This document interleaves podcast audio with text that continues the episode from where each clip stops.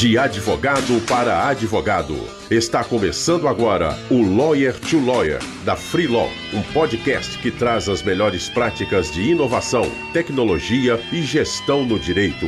Bem-vindo à inovação.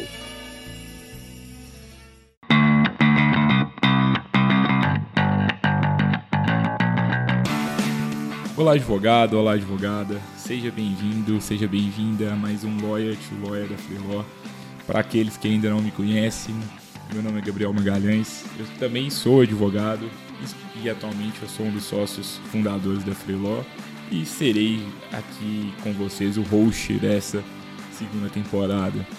É, no episódio de hoje, o episódio está muito legal. Eu entrevistei a Viviane Nóbrega Maldonado. É, provavelmente grande parte de vocês já a conhecem ela é uma das pessoas assim mais especialistas em LGPD no Brasil e no mundo. É, e a história dela é muito legal porque ela foi magistrada, né? ela foi juíza de direito no Tribunal de Justiça de São Paulo por 25 anos. E depois disso ela foi e se tornou empreendedora. Ela conta no episódio que uma das é, motivações dela, assim, o próprio o filho dela é, é empreendedor e eles trocam muita ideia sobre isso, ela se reinventou e hoje ela está atuando aí é, como professora, também como advogada, especialista aí em LGPD. O currículo dela é extenso, então vou passar o olho aqui nele aqui só para vocês verem um pouco com, o quão especialista ela é. Ela se graduou pela Universidade de São Paulo, tem pós-graduação pela Escola Paulista de, de Magistratura, é, fez LLM na Stanford University, MBA na FGV, é, possui certificação pela Maastricht University como Professional DPO. Quem não sabe o que é isso é o Data Protection Officer. Fiquem até o final do episódio que vocês vão saber exatamente é, o que, que, é essa nova profissão que está existindo. É, e além disso, ela é fundadora da Next Law Academy, é, que é uma, uma startup que ela, que ela atua atualmente. Ela também é host de um podcast e a gente vai falar sobre isso aí é, ao longo do, do episódio. E além disso, ela é professora convidada na FGV do Rio e coordenadora do curso de DPO, que é o assunto que a gente vai tratar bastante aqui hoje. É, e além disso, ela, hoje ela mora em Lisboa.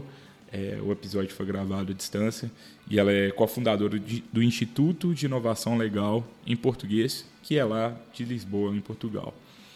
É, no episódio de hoje, assim, a gente vai. No início do episódio, a gente tratou muito sobre a história mesmo da LGPD, de onde que, que ela surgiu, é, voltando até desde a Segunda Guerra. É, e depois disso, a gente começou a analisar assim, casos práticos mesmo, é, como que o advogado pode ganhar dinheiro com isso? É, como que não pode, o que, que ele deve fazer, o que, que ele não deve, como vender um serviço de LGPD, quais são os cuidados que o advogado tem que ter quando ele quiser advogar com LGPD, como precificar um, um, um serviço como esse? E como se qualificar também, né? Eu acho que o episódio de hoje está bem legal, eu espero de verdade que vocês gostem. Se vocês gostarem, por favor, é, enviem um review aí no, no iTunes para quem está escutando e também nas outras plataformas e porque isso é muito importante para que a gente consiga aumentar o nosso engajamento. Também compartilhem com outros colegas advogados e nos, nos enviem os seus comentários e sugestões. Espero que vocês gostem. Um abraço.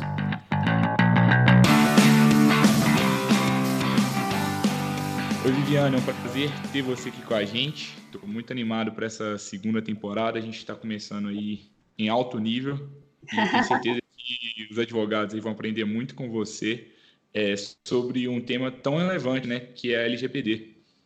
Ah, muito obrigada, Gabriel. É uma alegria, né? Eu, eu, eu sempre brinco que eu falo, olha, para falar desse tema pode me convidar para qualquer coisa, porque eu adoro, é um tema apaixonante, né? E ao contrário do que as pessoas muitas vezes imaginam, não é um tema da moda, sabe? Então é mais legal ainda quando você entende toda a história e vê que de fato, essa questão toda da proteção de dados, ela veio para ficar mesmo, né? E então é um prazer estar conversando com você aqui para o podcast. Obrigado, Viviane. E você já mencionou a questão do termo da moda, né? Uhum. Agora, depois do Privacidade Hackeada no Netflix, Muitas pessoas começaram a falar de LGPD, também por causa do Cambridge Analytica. Exatamente. Como começou tudo né? isso, né? assim, e por que, que não é moda mesmo? É, então, eu vou contar assim um pouquinho é, a história, né? Sem, logicamente, ser uma coisa chata, né? E você sabe que eu estou nesse momento aqui em Lisboa, né? E foi justamente aqui na Europa que a questão toda relativa à privacidade foi sendo construída né, ao longo dos anos. Né? Então, não é uma novidade, não é um hype e não é uma coisa que vem agora só depois desse universo mais internet, vamos dizer assim, né? Na verdade, o, as primeiras questões relativas à, à, privacidade dentro de um contexto assim legal, né? Elas vêm do, do ambiente pós-segunda guerra, no finzinho da década de 40, né? Então, naquele contexto, e as pessoas falam, tá, mas por quê, né? E aí é fácil você ver. Quem já assistiu, eu sou meio cinéfila, né? Aliás, obviamente, vi, né, também o, o enfim, o documentário, né, o, o Privacidade Hackeada, é, então, quem, quem, como eu, né, já assistiu vários filmes de época da Segunda Guerra, sabe que naquela época houve muitas intromissões, muitas intrusões, né, revistas, é, apreensões domiciliares, esse tipo de coisa, né? E logicamente, logicamente, né, muitas dessas ações estatais eram justificadas, mas outras nem tanto, né? E aí foi em razão de abusos que houve mesmo que começou a ser construído esse conceito da privacidade, né, das pessoas, né, muito por conta da questão da própria vida privada, vamos dizer assim, né. E, e aí, como é que isso acabaria se materializando, né, dentro do, do contexto, vamos dizer assim, legal, né?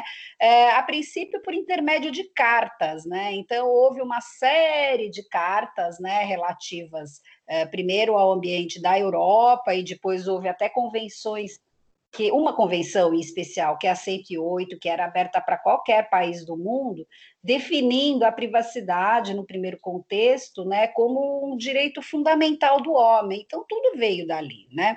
E aí, só para chegarmos, né, assim rapidamente no nosso contexto atual, o que, que acabou acontecendo? Em razão do, da evolução do mundo, né, do ponto de vista da utilização de dados, né, de, de enfim, Uh, primeiro, logicamente, os dados físicos, né, arquivados em, em, bases físicas, e depois, logicamente, com a própria internet, foi que começou a ser construída uma derivação daquela, daquela primeira premissa né, do direito à privacidade, que era especificamente o quê?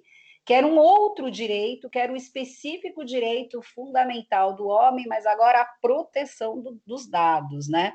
Então, isso já veio assim há muito tempo, né? E, por exemplo, a nossa lei, Gabriel, que agora foi aprovada, né, em agosto do ano passado, para a gente é tudo muito novo. Mas uma grande parte dos conceitos que estão na nossa lei, né, e que vieram da Europa, né, já existem pelo menos do ano de pelo menos desde o ano de 95, né, que em 95 houve uma diretiva, que é a diretiva 9546, né, que significa que é a diretiva número 4695, já definindo um monte de regrinhas, de conceitos, de princípios relativos a quê? Relativos a como fazer o tratamento dos dados pessoais. E aqui na Europa, a diretiva ela funciona assim, né? O, o sistema da União Europeia ele tem, ele, ele funciona de uma maneira supranacional. Então, você tem também o executivo, o legislativo, o judiciário. A diretiva é um ato legislativo, né? E ela, na verdade, vale para todos os países, mas ela tem assim uma função meio como se fossem umas guidelines, e aí os países ficam obrigados a editar suas leis nacionais. E aconteceu isso com relação à legislação de proteção de dados. Cada país, desde 95, tinha lá a sua legislação. Só que aí acabou gerando um probleminha com o aumento né, exponencial de dados, né? Que muitas empresas ficavam submetidas a jurisdições diferentes aqui na Europa, né, países diferentes, e, e, e as leis às vezes não eram muito homogêneas. E aí a, o, o, parlamento acabou optando para a edição de um novo ato legislativo. E esse novo ato se chama regulamento, que aí ele, ele vale, ele tem o um enforcement direto para todos os países que compõem a União Europeia, né, que no momento são 28, né, tem a questão do Brexit e tal. Então, esse regulamento é o tal do GDPR, que no final demorou aí um tempo né, de maturação, foram quatro anos de discussão, ele acabou entrando em vigor em 2016, mas a aplicação dele foi postergada para 25 de maio de 2018. Né? E aí foi a partir dessa percepção que o mundo começou a prestar atenção nas questões da, da proteção de dados. Né? E tem uma razão para isso, né? é que, na realidade, como estou te falando, sempre existiu tal, porém, o que, que os europeus fizeram? Eles encontraram duas estratégias para garantir que os dados dos europeus pudessem estar seguros em qualquer lugar do mundo, né? E aí, um, uma das estratégias eles repetiram da diretiva, que era que a transferência internacional a partir da União Europeia só poderia se dar para países com bom nível de segurança, vamos dizer assim, em termos de matéria de proteção de dados. E, e, a segunda estratégia que foi adotada, que é muito interessante, principalmente para quem atua na área web, vamos dizer, né, no mundo web, né, nos produtos digitais propriamente ditos, aqueles digitais raiz mesmo, as próprias startups e tal, foi que você pode ser uma empresa em qualquer lugar do mundo, a partir do momento em que você oferta bens ou serviços por um aplicativo, por uma plataforma ou de qualquer outra maneira, por meio marketing e tal, a quem esteja na União Europeia, esses países ficam obrigados a cumprir o regulamento europeu. E foi esse aspecto que fez as empresas, então, acabarem despertando, né? E o Brasil é, foi um desses países, né? Porque, assim como outros também, né? Não foi uma prerrogativa do, do Brasil é, os países pensaram o seguinte: bem, a partir de agora, se a gente quiser manter o mercado europeu como, como um, um potencial ambiente para negócios, né?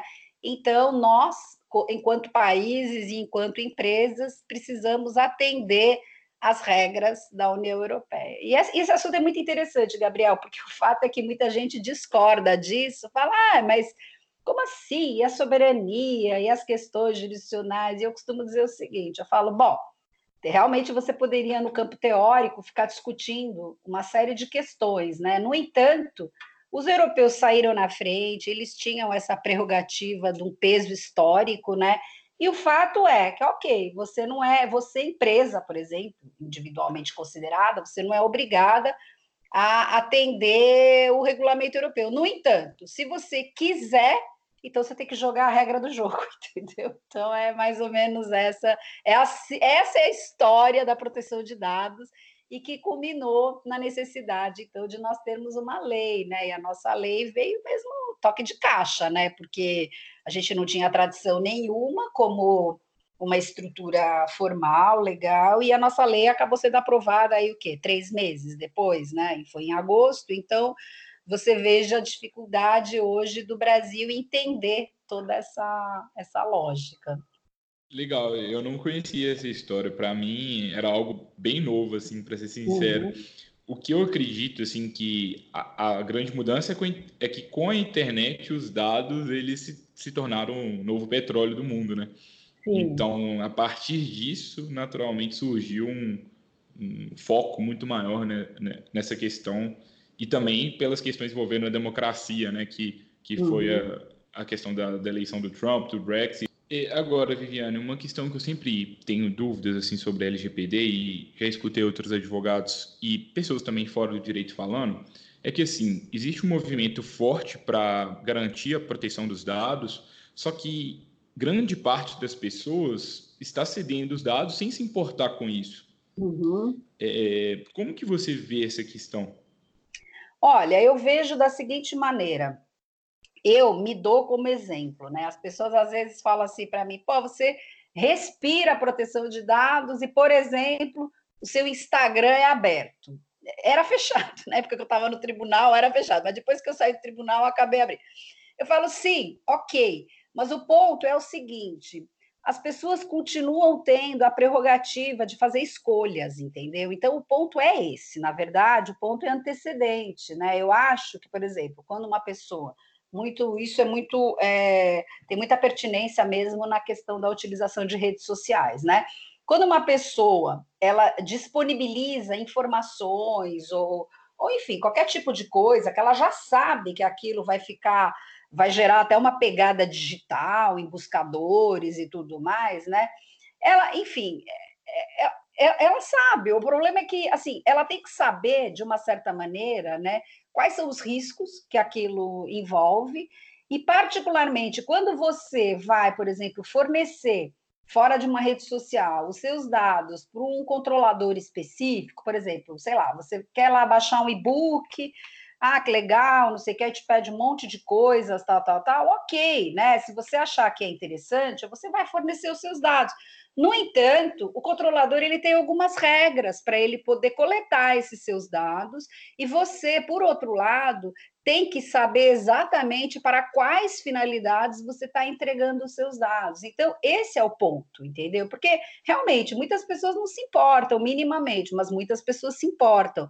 Então, a regra ela acaba sendo é, para atender as pessoas que fazem questão de saber, em outras palavras, entendeu? Porque a lógica é a privacidade, a lógica é a proteção de dados, né?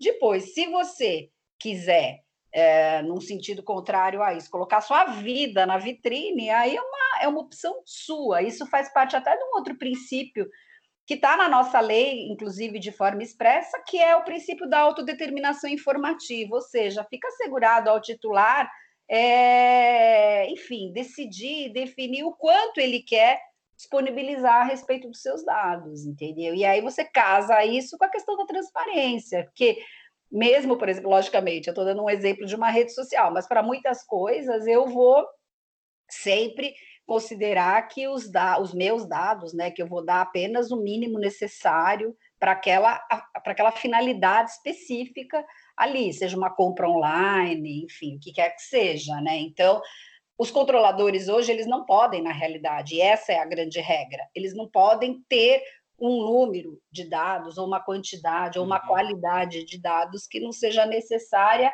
para aquela finalidade específica. O fato é que as empresas trabalharam muito tempo com compra e venda de base de dados, né? Esse é o grande abacaxi, na verdade, né? E hoje não é mais possível, né? Então, por exemplo, mesmo aqui na Europa, que acontecia a mesma coisa, né? O que, que as empresas precisaram fazer no momento em que o GDPR se tornou aplicável? Precisaram fazer o seguinte: elas precisaram fazer todo o levantamento daqueles dados que tinham, né? E aí houve a necessidade de verificar qual era a base legal que autorizava aqueles dados, e no caso, quando se tratava de consentimento, elas acabaram reenviando, né? No caso, muito clássico, né, de e-mail marketing, né, para todos, todos os titulares, os milhares de titulares que elas tinham, né, para dizer o seguinte, olha, para eu continuar tendo seu dado aqui, é necessário que você dê o expresso consentimento, né, se você der, eu continuo, se você não der, eu vou deletar, e basicamente foi isso. E realmente houve uma redução gigantesca das bases de dados, porque esse mercado de venda, compra e venda de bases de dados, ele não existe mais, entendeu? Sob a lógica da lei. Pode continuar existindo aqui no Brasil, porque a lei não está em vigor, tal, beleza. Mas assim, na prática, não tem como mesmo, entendeu? Isso já, eu sei até que o próprio, que há próprios órgãos aí que já estão monitorando isso do ponto de vista de ver quem são esses grandes players que trabalhavam com compra e venda de base de dados, né? Então, esse é um aspecto. Esse, por exemplo, é muito interessante porque, por exemplo, no universo de startups, né, é, eu dou aula para startups também, na parte de proteção de dados para startups, e é muito comum as pessoas perguntarem assim: pô, professora, mas isso daí interfere diretamente no valuation. Eu falo, é, eu sei, né? Porque o cara infla artificialmente né, a base né, de, dele para, enfim, sei lá, para conseguir um investimento, alguma coisa assim, né? Então, é, é, esse inflar artificialmente ou realmente ter esses dados é, que não tenham sido coletados da maneira correta, isso infringe a lei, né? Então, uhum se interfere ou não na valuation, aí, aí cada um faz o que acha que tem que fazer, mas que não está na conformidade da lei, não está, né? Então, esse é o primeiro aspecto. Não tem como você mais inflar sua base, seja para fechar negócios, seja para você, enfim, conseguir aí a captação do investimento, né, e tal. Então, isso não, não tem como mesmo. Agora, do ponto de vista que você comentou, né, de é, prejudicar as pequenas empresas, né, a necessidade de um, vamos dizer assim, de uma adequação, né, a, a, ideia né, da lei, né, e a gente vê muito, porque a, a, nossa lei ela é muito parecida com o GDPR, né, e a, e a jurisprudência toda que existe do GDPR, em parte, se aplica mesmo ao Brasil. Né? A ideia da lei não é punir nem exigir né, dos pequenos uma, vamos dizer assim, uma, uma coisa, entendeu, fora do, do alcance, né? E aí as regras, vamos dizer assim, né? Claro que na nossa lei aqui muito ainda vai ficar por conta da autoridade definir, né? Mas é, essa questão mesmo do investimento, ela é sempre proporcional ao porte do negócio, ao modelo de negócio, entendeu? Porque se for assim, você vai exigir que o, sei lá, que o cara que tem um mercadinho na esquina ou a padaria faça um negócio. E não é esse o sentido da lei, entendeu? Não é. Agora, que a grande maioria das empresas, inclusive as pequenas, né? trata um grande número de, de, dados, isso é fato. Aliás, uma startup, vai hipoteticamente, que é um cara só, entendeu? Sei lá, ele abriu uma MEI, por exemplo, supor, não tem nem sócio, né?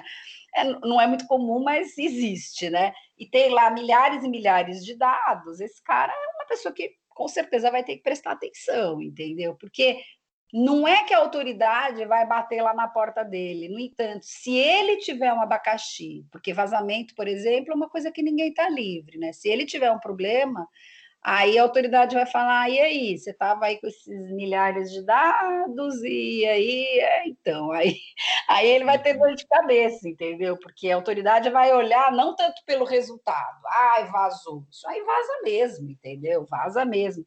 Ela vai olhar para o que você fez, entendeu? Em termos de uh, minimizar os riscos e depois do, do, do incidente, o que, que você fez até para mitigar os danos. É para isso que a autoridade vai olhar, né? Não é uhum. exatamente o fato, ah, então eh, o resultado é imponderável, porque vazamento, as empresas que, sei lá, eu conheço, hoje você traqueia tudo, né, pelo Google mesmo, né, até as, as empresas que já foram, já sofreram sanção pelo GDPR, empresas gigantes e, enfim, empresas altamente tecnológicas que foram vítimas de incidente, acontece. Mas o problema não é esse. O problema é o que elas não fizeram e deveriam ter feito. Então, é esse que é o ponto, né? É um tema assim bem, bem complicado, né? Assim, muito, muito complexo, muita, muitas variáveis. E assim, é, eu queria entrar no tema que o nosso ouvinte mais gosta. Uhum. Como que o advogado vai ganhar dinheiro com esse negócio? Como que, quais são as oportunidades, quais são as formas de atuação, é consultoria, é para qual empresa que, que ele pode estar buscando esse tipo de serviço e como que vende esse, esse tipo de serviço? E como é. também, é, aonde o advogado pode buscar se qualificar também, né? É, é um tema novo, muitas pessoas não sim, sabem disso. Sim, é, acho que assim, o primeiro ponto é que a pessoa ela tem que fazer uma avaliação sincera, vamos dizer, ela com ela mesma, se ela quer entrar nesse nessa nessa área, porque é uma área promissora, com certeza, entendeu? Mas o que eu posso te falar, Gabriel, e é triste isso, entendeu? A gente está aí praticamente, vai, um pouco mais da metade do caminho, né, até entrar em vigor, né, a, a lei, né, quer dizer, um pouco mais, falta, a gente passou um ano e dois meses, né, faltam dez meses, né, mais ou menos, e o fato é que, assim, quer dizer, a gente ainda tem um tempinho pela frente e tem muita gente, assim, é triste ver isso, entendeu? Despreparada, oferecendo já serviço, sabe? Então, eu digo o seguinte: é uma área promissora? É uma área promissora. No entanto, eu acho que para a pessoa é, entrar, ela realmente ela é uma jornada assim de preparação que não é simples, não é fácil, entendeu? Não é fácil, né? Eu até essa semana aí mesmo coloquei um, faz uns dois, três dias, até um, fiz uma, uma postagem no LinkedIn falando dos erros ao estudar a Lei Geral de Proteção de Dados, né? E até um dos tópicos lá é exatamente, eu até critico isso, né? Claramente, a pessoa faz um curso e já se auto-intitula especialista, né? A lei geral, ela, a nossa lei, né, a LGPD, ela é uma lei que ela tem um conteúdo muito singelo, porque ela é uma lei curta, muita coisa ainda vai ficar para ser definida é, pela nossa autoridade, né? No entanto, a resposta a, a, toda tudo que vai acontecer aqui não está na nossa lei, está tá no histórico que vem lá desde 1995. Então você tem que conhecer muito bem a proteção de dados europeia mesmo, sabe? Desde a época da diretiva, e eu falo, eu eu comecei, quer dizer, eu já estudo privacidade desde 2001, né? É, minha primeira especialização já um tema que foi na escola da magistratura, já o tema foi em cima da privacidade mesmo. Eu já falava sobre exclusão de informações de pessoas notórias, isso em 2001, 2002. Mas, conforme depois foi aprovado o regulamento né, europeu, é, eu falo que eu tenho uma, um, uma, assim, um carinho especial, porque eu fui a primeira pessoa que trouxe né, o GDPR para o Brasil. Né? Eu, eu organizei o primeiro evento sobre o GDPR no Brasil em 2017 ainda antes de, de estar em eficácia plena, que foi na Câmara Portuguesa, em São Paulo. Depois, em seguida, eu apresentei um projeto para o escritório, para a escola do Renato Oxyblum, e a, eu coordenei esse projeto, que foi o primeiro curso sobre o GDPR no Brasil, nós fizemos lá, acho que a gente formou mais de 500 alunos, né, na época, hoje já não existe mais naquele modelo, né, primário, que era só GDPR, né, e depois eu lancei o primeiro livro também sobre GDPR no Brasil, né? Então, eu, isso é a minha maneira de ver, né? Quem quer estudar, você tem que começar a estudar lá de trás. Quem começar da LGPD e for primeiro tentar primeiro entender a Lei Geral de Proteção de Dados, depois olhar para trás, ela está fazendo o caminho de trás para frente, não vai dar certo, entendeu? Então, eu recomendo. Quem quer estudar, claro que dá tempo, o mercado é ótimo, mas, assim, o pessoal precisa tomar cuidado, sabe? Porque eu dou muito curso em company, né, agora para grandes empresas, né, em vários estados, né, eu viajo quando estou no Brasil praticamente toda semana, né, e já tenho é, notícias assim com nome das pessoas dando nome aos bois, dizendo o seguinte: olha, eu contratei o escritório X e os caras me cobraram rios de dinheiro e eu vou ter que refazer tudo, entendeu? Então, assim, é, para a gente é uma constatação terrível, entendeu? Isso, né? E é, ver que as pessoas estão tentando aproveitar a lei como uma maneira de cobrar caro, porque os projetos são caros mesmo. Na verdade, o que as pessoas estão fazendo, e respondendo objetivamente tua pergunta, é o seguinte: elas estão vendendo o projeto de implementação, porque a lei tem uma série de regras que tem que ser transpostas para a realidade das empresas, né? E é o que eu estou te falando, as pessoas, não todas, né? Mas eu, eu sei já de alguns casos de, principalmente de escritórios de advocacia, que venderam sempre usando o terrorismo da valor de multa, não sei o quê, e fizeram um projeto pavoroso, entendeu? E assim, é, então, assim, acho que vale muito a pena, mas não é uma coisa simples, sabe, Gabriel? As pessoas acham assim, ah, que legal, agora surgiu um tema novo, que bom, vou ganhar dinheiro. Não é assim. E olha, para você ter uma ideia, aqui em Portugal mesmo, o que, que acabou acontecendo? No começo desse ano, ou seja, no começo desse ano, um dos maiores escritórios de advocacia daqui de Portugal mesmo, com sede aqui em Lisboa mesmo, acabou sendo alvo de um ataque informático e pelo que ficou relativamente apurado, né, o fato é que o próprio escritório ele não tinha aplicado as regras do GDPR dentro do próprio escritório, sabe? Então, outro, outro dia também, faz muito pouco tempo, uma das Big Four, a PwC, na Grécia, quer dizer, as Big Four cobram a peso de ouro o projeto de implementação, a PwC grega acabou sendo multada pela autoridade grega porque ela própria errou ao fazer a atribuição da base legal à classe dos dados dos colaboradores da própria PwC. Pegou muito mal aqui na Europa. Então, é isso que eu digo: se os grandes estão quebrando a cara em termos de reputação, e a reputação não é uma coisa que você consegue levantar rapidamente, entendeu?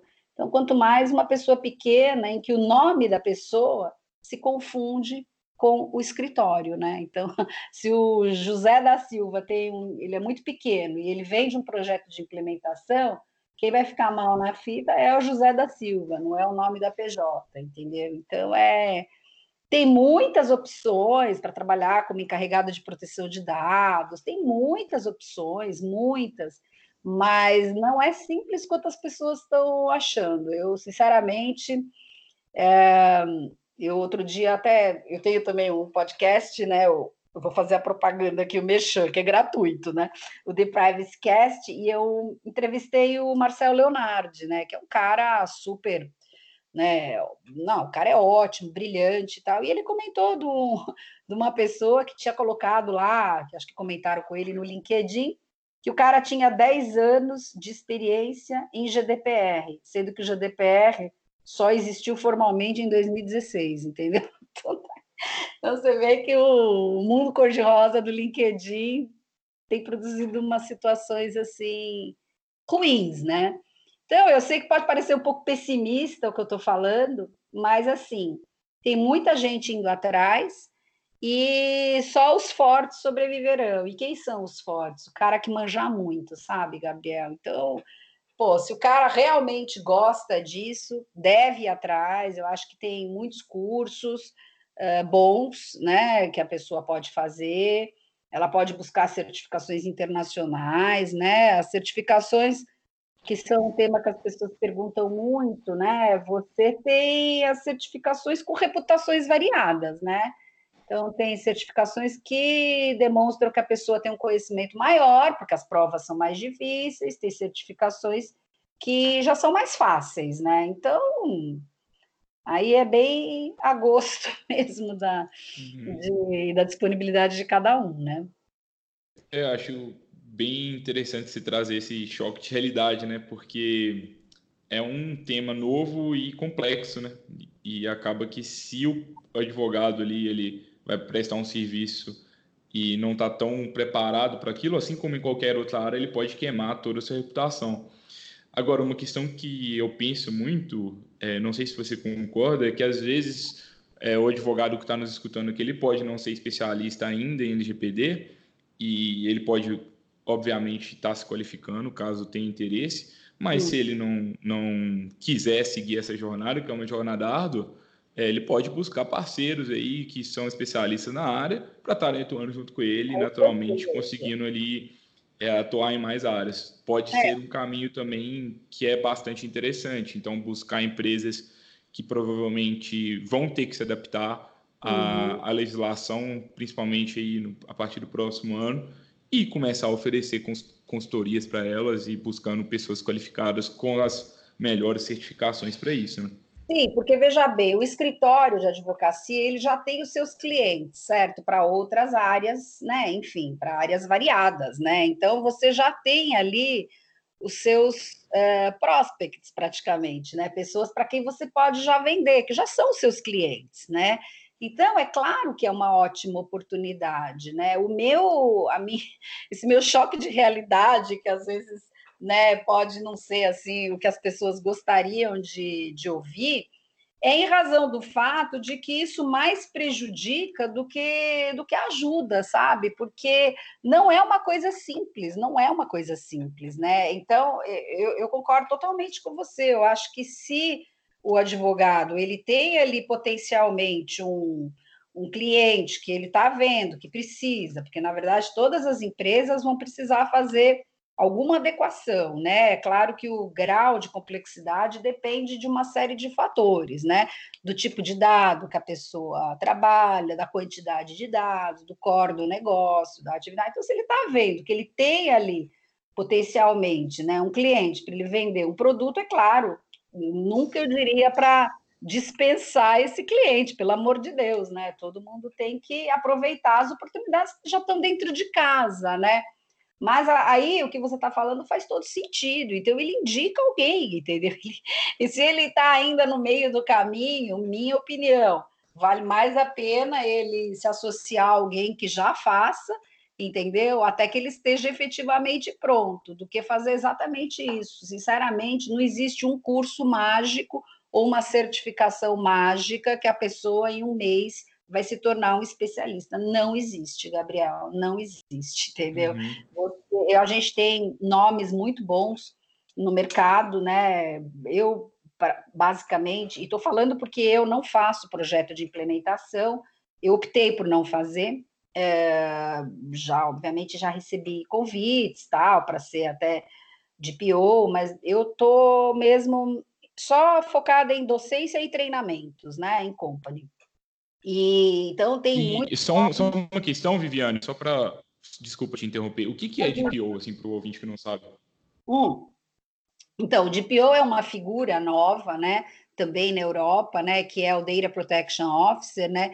que aqui na Europa, isso foi criado mesmo com o GDPR, não existia lá da década de 90 na diretiva, quer dizer, então essa figura é, se iniciou na prática mesmo aqui, um pouco antes de 2018, né, quando o GDPR passou a valer, e ele é uma figura, ele pode ser uma pessoa física ou pode ser uma pessoa jurídica, né, terceirizada, que aqui na Europa, basicamente, essa pessoa é a responsável pelo projeto de implementação, né? Então as empresas aqui na Europa, em algumas, em três circunstâncias específicas, elas ficam obrigadas a nomear um DPO. Não são todas as empresas, né? São algumas, é, tem algumas circunstâncias específicas que estão na lei mesmo, né? Que obrigam a nomeação do DPO. Então, o que, que as empresas aqui fizeram? Né? Elas é, buscaram pessoas que já, enfim, poderiam ser incorporadas né, à, à empresa, outras migraram, né, profissionais que já pertenciam né, ao quadro, mas que tinham e que conseguiram complementar né, a formação, e outras acabaram contratando até serviços externos de PO, na base de consultoria, porque tem aqui. E aí, na nossa lei, é, houve a repetição dessa figura, né, que aqui no Brasil chama encarregado pelo tratamento de dados pessoais, e porque não, não foi usado né, a terminologia em inglês, né, que é a, a língua mãe, né, do, do GDPR, e esse encarregado, ele tem uma função mais ou menos parecida, um pouco mais light, né, no Brasil, mas na prática vai ser também a figura que vai ficar responsável pelo, pela, enfim, pelo cumprimento da, uhum. da LGPD, né? E a autoridade ainda vai informar, né? Ela vai ainda regrar isso, quais são especificamente uh, os, as empresas que precisarão nomear ou não né, o DPO. Então, tem um dispositivo que fala que a autoridade pode dispensar a nomeação, né? E hoje muitas pessoas querem ser DPOs, né? Então você vai verificar que tem vários cursos. Eu mesma coordeno curso sobre isso, tal. Então assim, tem vários cursos que são bem completos, né? Então, aí fica a critério de cada um, é um, é um caminho, né?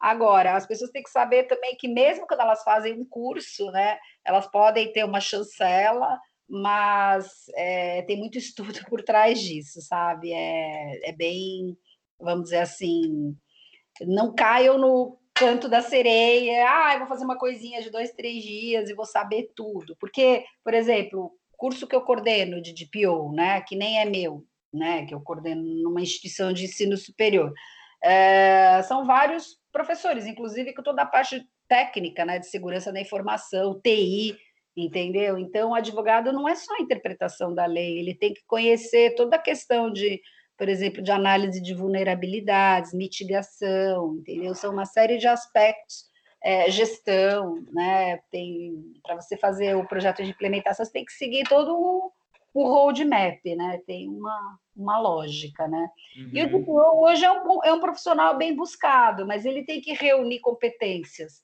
É, não exige que seja advogado, mas pode ser um advogado, mas você tem que reunir as competências de quem seja da área jurídica, com quem seja da área, com, com as competências da segurança da informação. Então, esse é o profissional, e, e que se souber gestão, melhor ainda, esse é o perfil bom.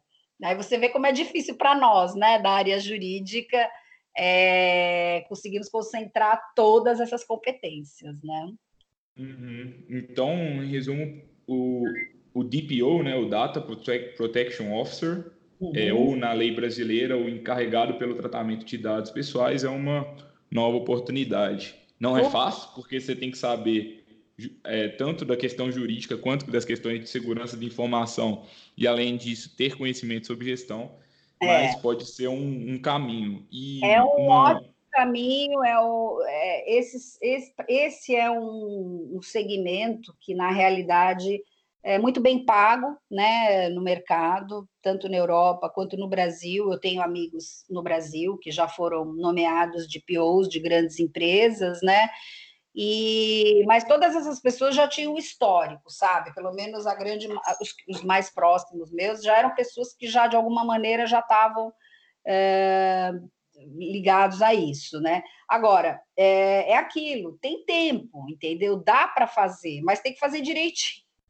o cara tem que ralar, ele tem que ter muita disciplina, estudar, conhecer, ler, comprar livro, fazer curso, tal, aí ele poderá concorrer, entendeu? E eventualmente conseguir aí uma, uma colocação, né? E para quem não quer se colocar dentro de empresa, fica sempre essa opção que é, uh, na realidade, você prestar o serviço de DPO as a service. Então, por exemplo, vou falar em números assim é, um pouco aleatórios. Imagine o seguinte: a empresa suponha que ela vai contratar um DPO e que ela fosse pagar, por exemplo, 30 mil reais de salário para o DPO. Muito bem.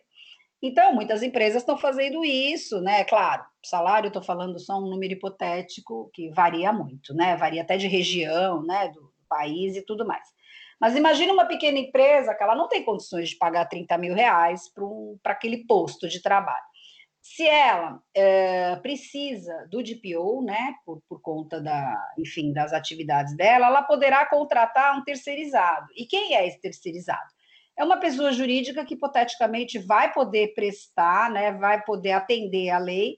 E, por exemplo, também estou falando tudo hipótese, né?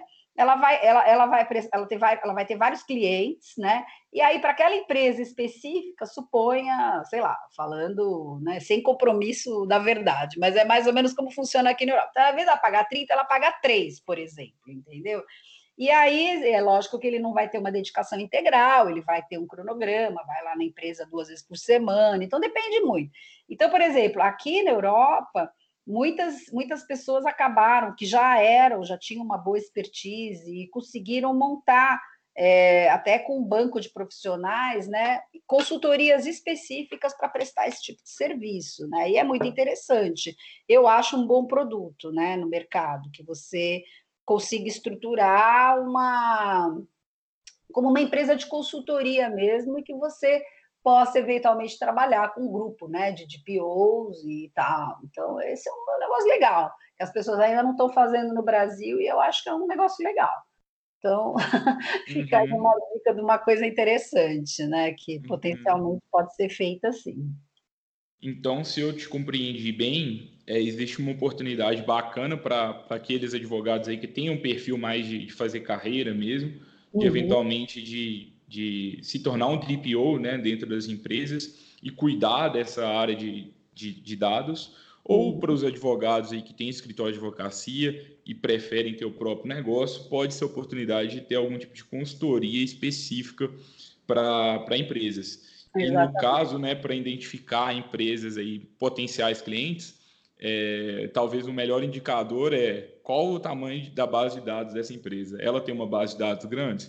Quanto maior a base de dados, provavelmente maior será a necessidade dela para que o escritório preste serviço. É isso mesmo ou não? É, é isso, mas na verdade ela não deve desprezar os pequenos, não, sabe? Eu vejo, porque assim, todas as empresas fazem tratamento de dados, né? Do ponto de vista da, da definição legal, mesmo uma empresa muito pequena. Então, se você, por exemplo, hipoteticamente, o advogado tal tem lá no seu escritório um cliente que é um cliente pequeno, cliente dele tem, por exemplo, sei lá, 10 colaboradores, né? Uma empresa pequena, um faturamento baixo, tal, mas vamos supor que ele atenda lá aquele cliente em especial, né?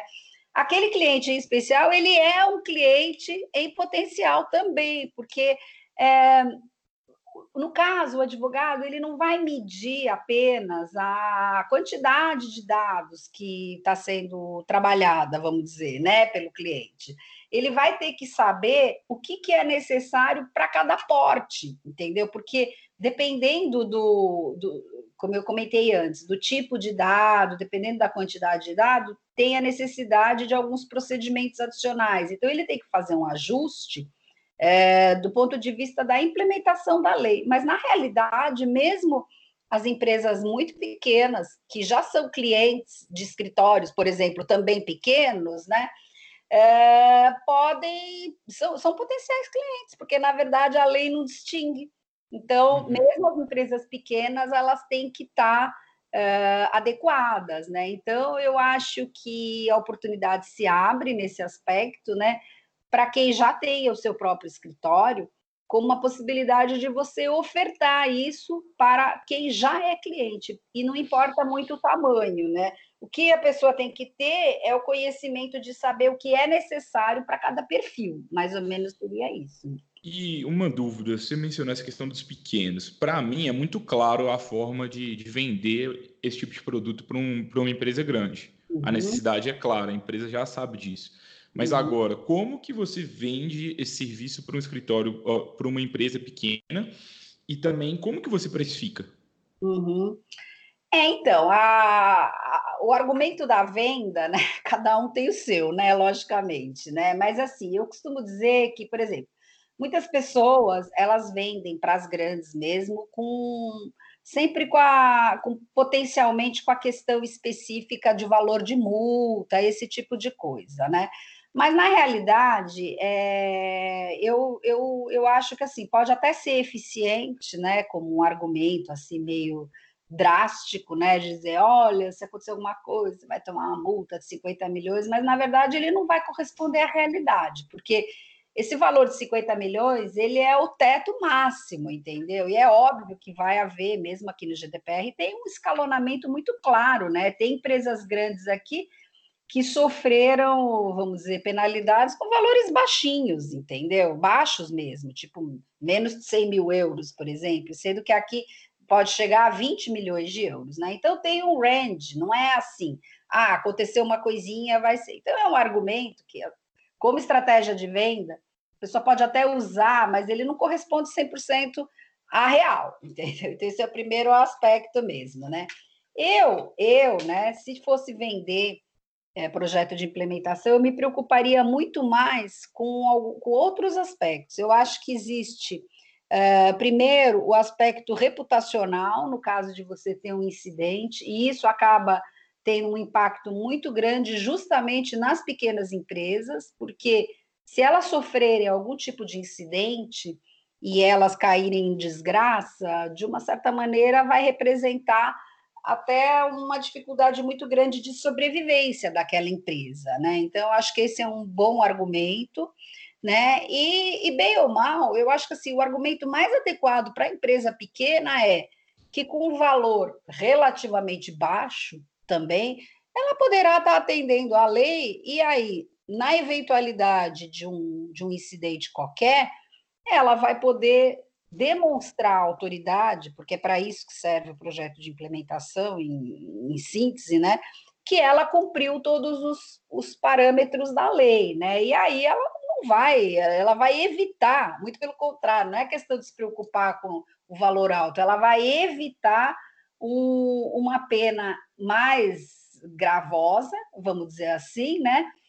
e, vai conseguir contornar e tocar o negócio dela. Então, eu acho que assim, o argumento é mesmo a questão de você fazer o que está na lei por conta das consequências que poderão vir, mas não necessariamente as pecuniárias, né? Que é o que muita gente acaba utilizando e assim já agora, já até mesmo agora, antes ainda da lei entrar em vigor, já esse argumento já está caindo em desuso, sabe, Gabriel? Porque não está uhum. colando mais nas empresas. Ah, ah, então quer dizer que aconteceu uma coisa, vou tomar 50 milhões? Não é assim, isso é intuitivo que não é assim, entendeu? Então, qualquer pessoa minimamente inteligente percebe que se você lê a lei, que é até 50 milhões. Então, a autoridade não vai aplicar 50 milhões para toda e qualquer coisa. Ela vai olhar o porte da empresa, vai olhar o nível de tem lá os parâmetros na lei, né? O nível de. É, enfim, o comportamento da própria empresa, o nível de danos que houve e tudo mais, né? E lembrando que problemas específicos relativos a vazamento, né? É, também vão autorizar que os titulares judicializem isso, né? Porque a autoridade ela não vai tratar da questão do titular, ela vai tratar só da penalidade que potencialmente poderá ser aplicada ao controlador, né? Então, ou operador, né? Dependendo da operação. E, e aí fica o lado do titular, né? Que mal comparando, assim, fazendo uma comparação bem grosseira, né? É como o nome do cara ir parar no Serasa indevidamente, entendeu? Ou seja, uhum. o cara, ele é, sei lá, teve os dados dele vazar, com certeza ele vai entrar na justiça, entendeu? Então, e aí também abre uma outra oportunidade, né, para os advogados, e já tem esse segmento, né? A gente brinca que fala do mesmo jeito que existia o advogado porta de cadeia, agora possivelmente vai ter o advogado porta de data center, que vai ficar monitorando onde estão acontecendo os vazamentos para entrar com ações, né? Então, tem isso também, né? Tem esse outro essa outra vertente aí mais voltada para a questão do contencioso, né? Outra oportunidade, né? Uma questão é. que eu fiquei pensando, Viviane, eu não sei se, se eu estiver falando besteira, você me corta, por favor. Mas eu, eu, fiquei, eu fiquei pensando que dentro dessa questão reputacional, né? Então, você disse assim que muitas pessoas vendem com base no medo, assim, basicamente, né? Cuidado é. com a multa da lei. Mas também, é, eventualmente, pode é, o advogado pode tentar fazer uma venda com base na reputação né, que aquela empresa ganharia se ela tiver enquadrada na, na legislação. Eu uhum. pensei que isso poderia ser tipo um ISO. Eu não sei se existe algum selo. Fala assim, olha, minha uhum. empresa respeita a LGPD e, faz, e as empresas eventualmente até poderiam é, fazer ações de marketing divulgando isso para os clientes dela. Isso, exatamente. favorecendo a reputação, né? Se o escritório às vezes pegar por esse lado também pelo ganho, falou assim, olha, além de você não ter a multa, você pode melhorar a sua reputação e além disso, eu posso ainda te auxiliar a fazer uma comunicação com todos os seus clientes, mostrando que você está adequado às leis, etc. Pode Exatamente. ser um diferencial. Esse, esse, isso é um diferencial. Você tocou num ponto muito importante que é utilizar a privacidade, essa é uma ótima alavanca, entendeu? Como diferencial, como vantagem competitiva mesmo, entendeu? Então, por exemplo, quem está fazendo isso agora, vou te dar um exemplo todos nós conhecemos, a Apple, entendeu? A Apple soltou um, tem um videozinho no YouTube, que acho que é de março, mais ou menos, que se chama Privacy Matters que foi para lançar lá, para demonstrar. Não correu muito no Brasil esse videozinho, né? Mas enfim, qualquer pessoa joga lá o videozinho lá de menos de um minuto, é uma propaganda mesmo, né? E se chama Privacy Matters, né? Então, na realidade, hoje as empresas, você vê, empresa americana, né? E os americanos normalmente já não gostam muito dessas questões relacionadas à privacidade, proteção de dados, tal, tal, tal, né?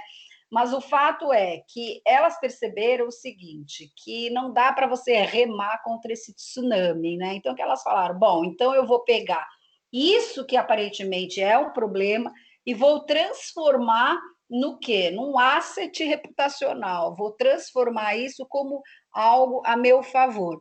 E, de fato, é, isso funciona muito bem, porque os titulares, e isso nesse ponto eu tenho que agradecer Netflix por ter soltado documentário e tem outros filmes também interessantes, tal. É, os titulares estão cada vez mais, vamos dizer assim, é, cientes dos seus próprios direitos, né? E aí as pessoas justamente estão acordando. Você veja, é, o próprio Facebook, né, que acabou depois tomando uma multa elevada, tal, tomou uma multa do, da FTC americana de 5 bilhões de dólares, né? Mas veja, é, tudo bem, para eles, beleza, eles pagam a multa, é caro, mas eles conseguem pagar, né? O Facebook é muito grande, mas você percebe que, por exemplo, hoje tem uma fuga de clientes do Facebook por razões variadas, entendeu? E no contexto europeu o, e no americano, uma grande parte da fuga se deve ao mau comportamento, vamos dizer assim, né, do Facebook com relação à questão dos dados pessoais, né? Então, hoje, as plataformas e as empresas que conseguem vender o seguinte discurso: olha, eu me importo com a sua privacidade, são empresas que estão olhando para o futuro, entendeu? Então, esse ponto que você falou é muito importante, que realmente são empresas que estão utilizando algo que é bom para o ser humano, é, olhando como o futuro mesmo. Eu faço até um paralelo. Imagine o seguinte: antigamente é, a gente é, que é mais velho lembra quando não era obrigado, por exemplo, a utilizar cinto de segurança, né? Todo mundo reclamava de usar o cinto e, e, pensava assim, pô, eu tenho que usar o cinto para não ser multado, né?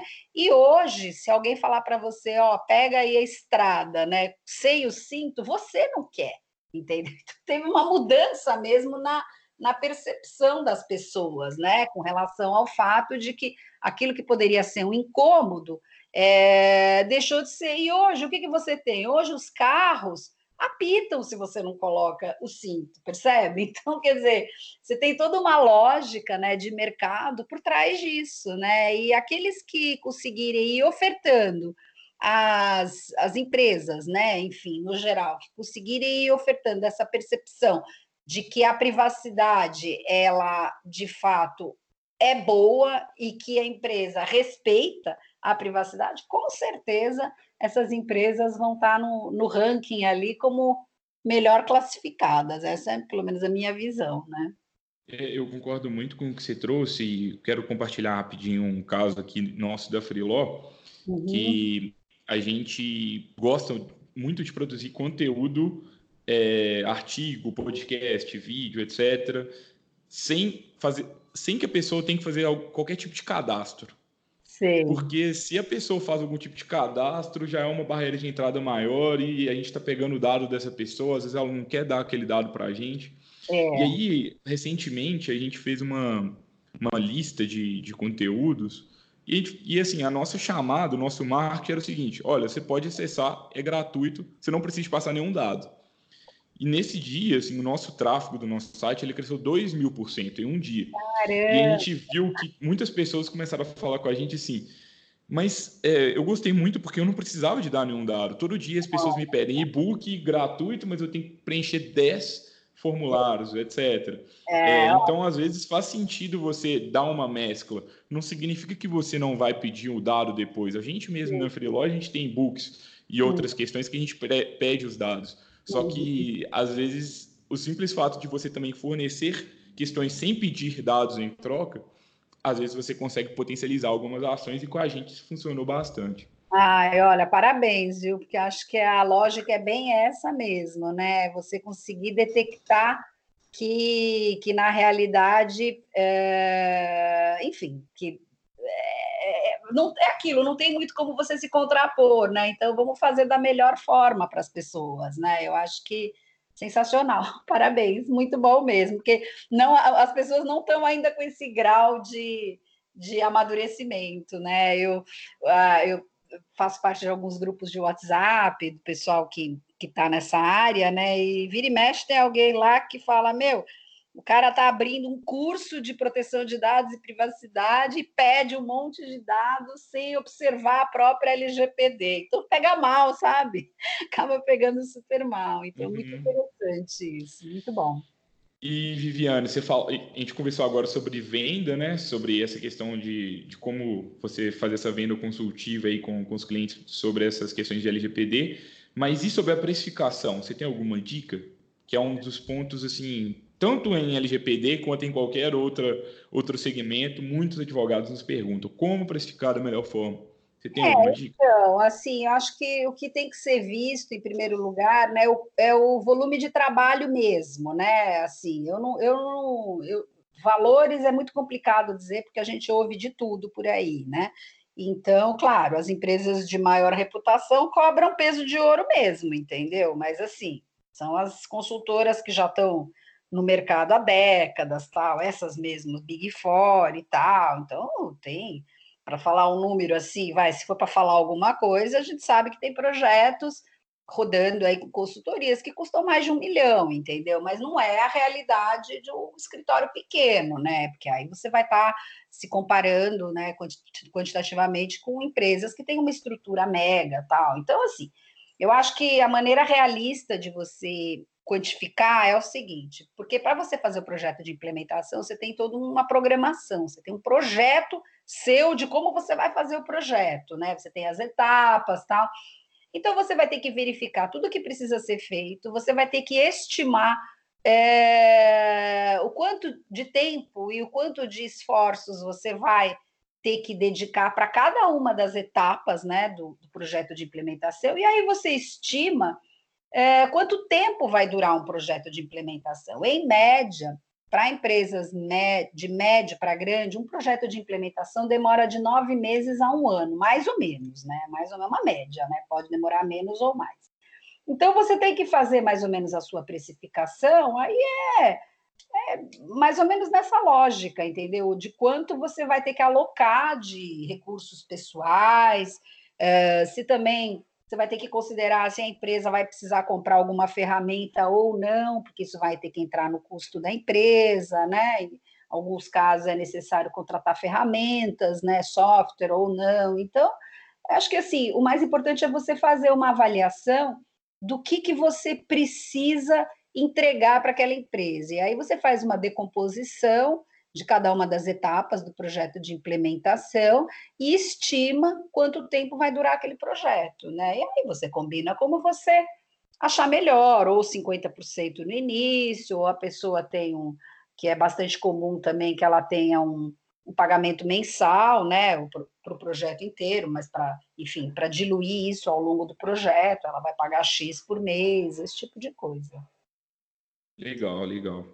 Bacana, Viviane. Conversa, começamos a conversa aqui. Você trouxe um, um pouco do contexto histórico da, da lei, né? Mostrando que, é, apesar de muitas pessoas acharem que tudo isso é algo muito novo, tudo volta desde a Segunda Guerra, já tem mais tempo, antes da Segunda Guerra, na verdade, né? Exatamente. Mas você trouxe alguns exemplos lá na Segunda Guerra que já mostravam, né?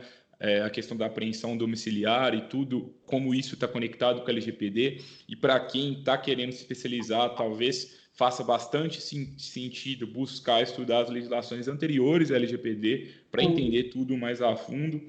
E a Viviane também deu um choque de realidade né, na gente. Então, quer atuar com isso é algo muito complexo, então exige muito estudo, assim como qualquer outra área do direito, né? É. Então, é preciso cuidado e realmente buscar as melhores referências, buscar as melhores certificações. Uhum. É, e no caso, as oportunidades aí que existem são várias, então você, advogado que está nos escutando, pode eventualmente seguir uma carreira né, em empresas, uhum. se tornar um DPO, que é o Data Protection Officer, é, ou prestar assessoria jurídica e de uma forma consultiva para empresas e quando você for buscar empresas, talvez faça sentido buscar as grandes, mas também não menosprezar os pequenos. É, e além disso, né, para aqueles advogados aí mais do contencioso, com certeza vão começar a surgir algumas oportunidades dentro dessa área que faz sentido ficar atento. Nossa, é, a Viviane... um poder de síntese maravilhoso, Gabriel. a Viviane ainda trouxe para a gente aqui dicas práticas sobre como vender esse tipo de serviço. Então faz sentido sim falar da multa, mas cuidado porque nem sempre essa multa ali ela é real e talvez faça sentido também falar sobre algo relacionado à reputação da empresa e os ganhos que ela vai estar se ela se adequar à legislação. Então pense nisso nesse momento é, da venda. Eventualmente você pode enviar artigos para potenciais clientes ou realmente marcar um café para conversar sobre as mudanças da lei sempre tentando fazer de uma forma consultiva. A gente tem muito conteúdo gratuito sobre isso no blog da Freeló, se você quiser entender mais sobre vendas. E sobre a precificação, a Viviane trouxe. É, é sempre difícil, né? Então, não tem, infelizmente, não tem uma resposta certa, mas é importante mensurar bem o volume de trabalho que vai ser executado. Então, se você não tem especialidade na área, antes de fechar qualquer contrato com o cliente, talvez é melhor você já buscar um parceiro, converse com a Viviane, entre em contato com a gente na Freeló, eventualmente a gente encontra alguém para estar tá atuando com você, mas antes de fechar com o cliente, mensura bem esse a quantidade de trabalho para que você não feche para um valor ou mais alto ou mais baixo do que deveria. É isso. É isso. Foi é bom resumo? Maravilhoso, maravilhoso. Eu até peço desculpa às vezes de ter sido meio dura com relação a ao que está acontecendo, mas sabe, Gabriel, eu estou 100% imersa né, nesse universo, né? E, e, e, acabo tendo contato com as pessoas por vários, por, por vários caminhos diferentes, né? Seja pela docência em em escolas, né? Eu dou educação executiva em algumas universidades, seja pelos meus cursos, seja pelo LinkedIn, que quem quiser também me segue lá, eu posto muito material, tal, né? E logicamente estou ali sempre aberta para conversar com as pessoas, tá? É, pelos livros, né? A gente, eu publiquei alguns livros, né? Desde 2018, agora a gente vai ter um lançamento oficial de um próximo livro mês que vem, todos pela Thomson Reuters, né? E o que a gente percebe é exatamente isso, né? Você tem muitas pessoas que estão levando realmente a sério, que estão percebendo a importância, e tem os outros que olham apenas como uma oportunidade de ganhar dinheiro, e assim, de uma forma imediata. E são essas pessoas que estão se prejudicando no final, sabe, Gabriel? Então, eu acho que assim, tem espaço para todo mundo. O Brasil é um país muito grande, né? A gente tem aí um volume, né, potencial, né, de, enfim, de, de projetos que as pessoas podem conseguir, né, captar e tal, enfim, até dentro dos seus relacionamentos próximos, de quem já é cliente e tal, só precisa de fato tomar cuidado, porque não é ler a lei e dizer que entendeu, isso é insuficiente, é esse que é o meu ponto, sabe? Então, tem que entender toda a lógica, tem que entender é, que desde a década de 90 a União Europeia vem soltando guidelines de todas as espécies, opinions, então tem muito material, e aí você só vai conseguir. Perguntas que as pessoas fazem, na verdade, as respostas não estão na LGPD, estão no que veio antes, né? Então, por isso que é importante você, de fato, conhecer de uma maneira consistente, né? Então, essa que é a minha visão, uma visão assim realista, porque eu tive a felicidade de poder estar tá bebendo né, da fonte, né? Eu estou me alternando, eu fico um pouco em Portugal, um pouco no Brasil, e aqui em Portugal eu tenho uma, um estreitamento muito próximo com esse universo, e a gente sabe o que funcionou e o que não funcionou, né? E posso te dizer, pessoas que acharam que iam ganhar muito dinheiro, não foi essa a realidade, e muitos acabaram se perdendo aí pelo caminho do ponto de vista reputacional. Então, é preferível sempre e sabe, passinho por passinho e fazer isso que você falou, vai se unindo a quem conhece e é melhor às vezes você ter uma parte do bolo do que querer fazer tudo ali sozinho e não dar conta depois, né? Então, essa é a questão, sabe? Grudem aí nas pessoas que conhecem e, e pessoas que podem ajudar assim, nos próprios projetos, tal, para ofertar uma coisa de fato de qualidade que seja é, sustentável, né, permanente, né? Então esse é, é, é meu recadinho. Essa questão que você traz é sempre muito importante, a questão da ética, para mim, é, e a da transparência com o cliente. Às vezes, se você vender um projeto, isso vale para LGPD, mas também para qualquer outra área. Mas se você vende um projeto agora e no final das contas o seu cliente ele não é, estiver satisfeito no final, você, na verdade, você vai estar perdendo dinheiro, você tá, vai estar perdendo sua reputação. Isso vale para qualquer área. Então, é importante que quando a gente pensa em vender algo para alguém, a gente Sim. também tem que sempre pensar se a gente vai conseguir garantir que esse cliente, no final, ele nos ame e nos indique, né? Então, é, se... assim, é, é, é, choque de realidade, mas eu não estou contando nenhuma novidade, né? Imagina que você pega um cliente, qualquer advogado pega um cliente, de uma, de uma competência que não é a sua, entendeu? Sei lá, vou dar um exemplo, uma coisa bem comum. Ah, vou fazer um planejamento tributário para a empresa. Eu não sei nada de, de, de legislação tributária, então eu, provavelmente eu não vou ofertar a melhor coisa para o cliente. Então, o ponto é esse, né? Então, você primeiro tem que realmente conhecer o assunto para depois ver o que, que você é, qual é o melhor quadro para o seu cliente, porque aí você estabelecendo essa relação ética, como você falou, aberta, transparente, esse cliente vai amar você e vai continuar sendo seu cliente. Né? Se você ofertar uma coisa que vai dar prejuízo para o cara, com certeza, adeus, né? Não tem muito o que fazer, né? Então, essa é a questão, né? Mas é isso aí, Gabriel. Muito obrigado de novo, Viviane. Agradeço a vocês, colegas advogados que estão nos escutando, nos acompanhando aí em mais uma temporada. É, se vocês puderem nos enviar os comentários desse episódio, é, falem com a gente no Instagram, no LinkedIn. A gente é sempre muito aberto e todo o feedback é bem-vindo. A gente repete muito essa mensagem no final, mas é justamente com base nisso que a gente vai trazer convidados como a Viviane, que veio depois de alguns pedidos para que a gente tivesse um episódio dedicado para LGPD e também os próximos convidados. Eu espero que vocês gostem. E deixo aqui também o convite final para que vocês acompanhem o trabalho da, da, Viviane, tanto no LinkedIn, nas redes sociais, mas também o podcast dela, né? o The Sim. Privacy Cast, que é. para quem quer se aprofundar no, no tema, com certeza é uma ótima pedida. Obrigada pelo, pela indicação, e é bom mesmo. E eu falo que é bom não é porque eu faço, é porque a gente está escolhendo a dedo os convidados, né? E são pessoas que têm muita experiência, então acabam esclarecendo muitas dúvidas que às vezes são corriqueiras, então vocês vão ouvir da fonte, né? Da boca dos melhores especialistas mesmo. Mas olha, mais uma vez agradeço muito o convite para falar e desejo sucesso para a Freeló, que continue esse projeto sempre, porque hoje eu sou uma entusiasta da disseminação do conhecimento, que é exatamente o que vocês estão fazendo, né? Então, só me resta cumprimentar vocês por mais essa iniciativa, tá bom? Muito obrigado, Viviane. A gente se vê na a gente se vê na próxima quarta, né?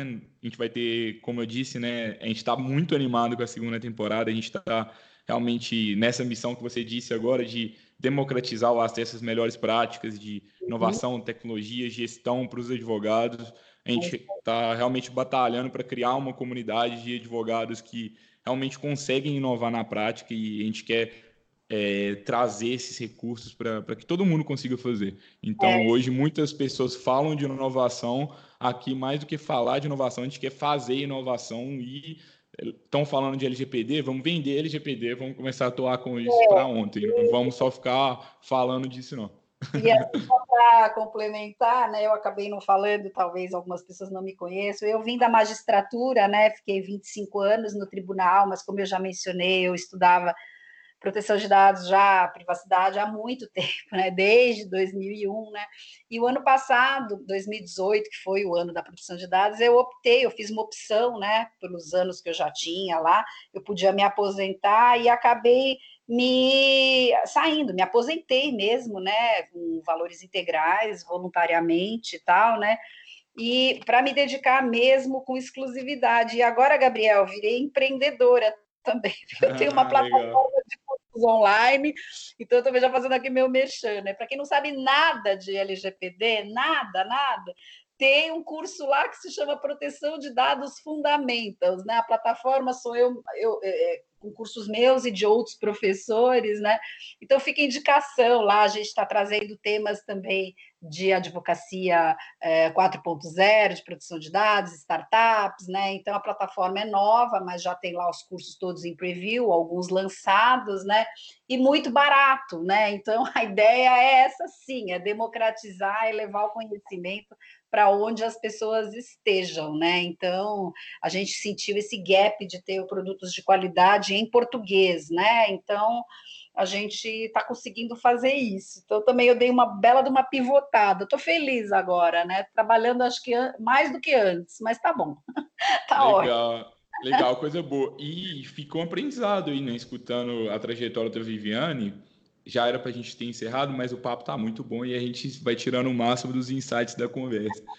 A Viviane é uma prova de, de, de uma pessoa que se reinventa muito, né? Então, é. uma pessoa que estava na magistratura, a maior parte dos magistrados estão, às vezes, dentro da, da caixinha, já cansaram, querem continuar aquilo, aposentar e, e viver a vida confortavelmente, mas talvez você pode ter uma outra profissão depois. Então, hoje eu trabalho em uma empresa, amanhã eu posso é, virar um, ter um escritório, depois eu vou vender curso online. Essas aqui são as possibilidades que existem hoje e por que não pensar nisso, né? Por que não pensar? É, é, difícil, eu falo, eu tenho um filho de 28 anos, 29 anos, eu tenho errei a idade e eu falo que ele é empreendedor, né? E eu falo que muito eu aprendo com ele, né? Então você vê, a gente se sente até jovem, porque eu estou tendo que aprender coisas que eu nem imaginava, né? Mas está indo muito bem, a Next Law é um sucesso, o pessoal gosta bastante, tem bastante interação em rede social, também com os alunos, né? Então, está sendo muito bom começar de novo. Eu digo, é isso aí que você falou mesmo. Quem não estiver muito satisfeito, não perca a, a, esperança, apenas tenha coragem de dar um passo aí para frente e de buscar um novo caminho, porque se eu conseguir, qualquer um consegue, Gabriel, com certeza, né? Eu lá numa gaiolinha, lá 25 anos de magistratura, consegui sair e mudar completamente de habitat, né? Então, se eu conseguir, qualquer um consegue, pode ter certeza. Obrigado, Viviane. Imagina, um beijo para você e um beijão para todo mundo que estiver aí nos ouvindo. Até mais. Tchau, tchau. Um abraço. Valeu.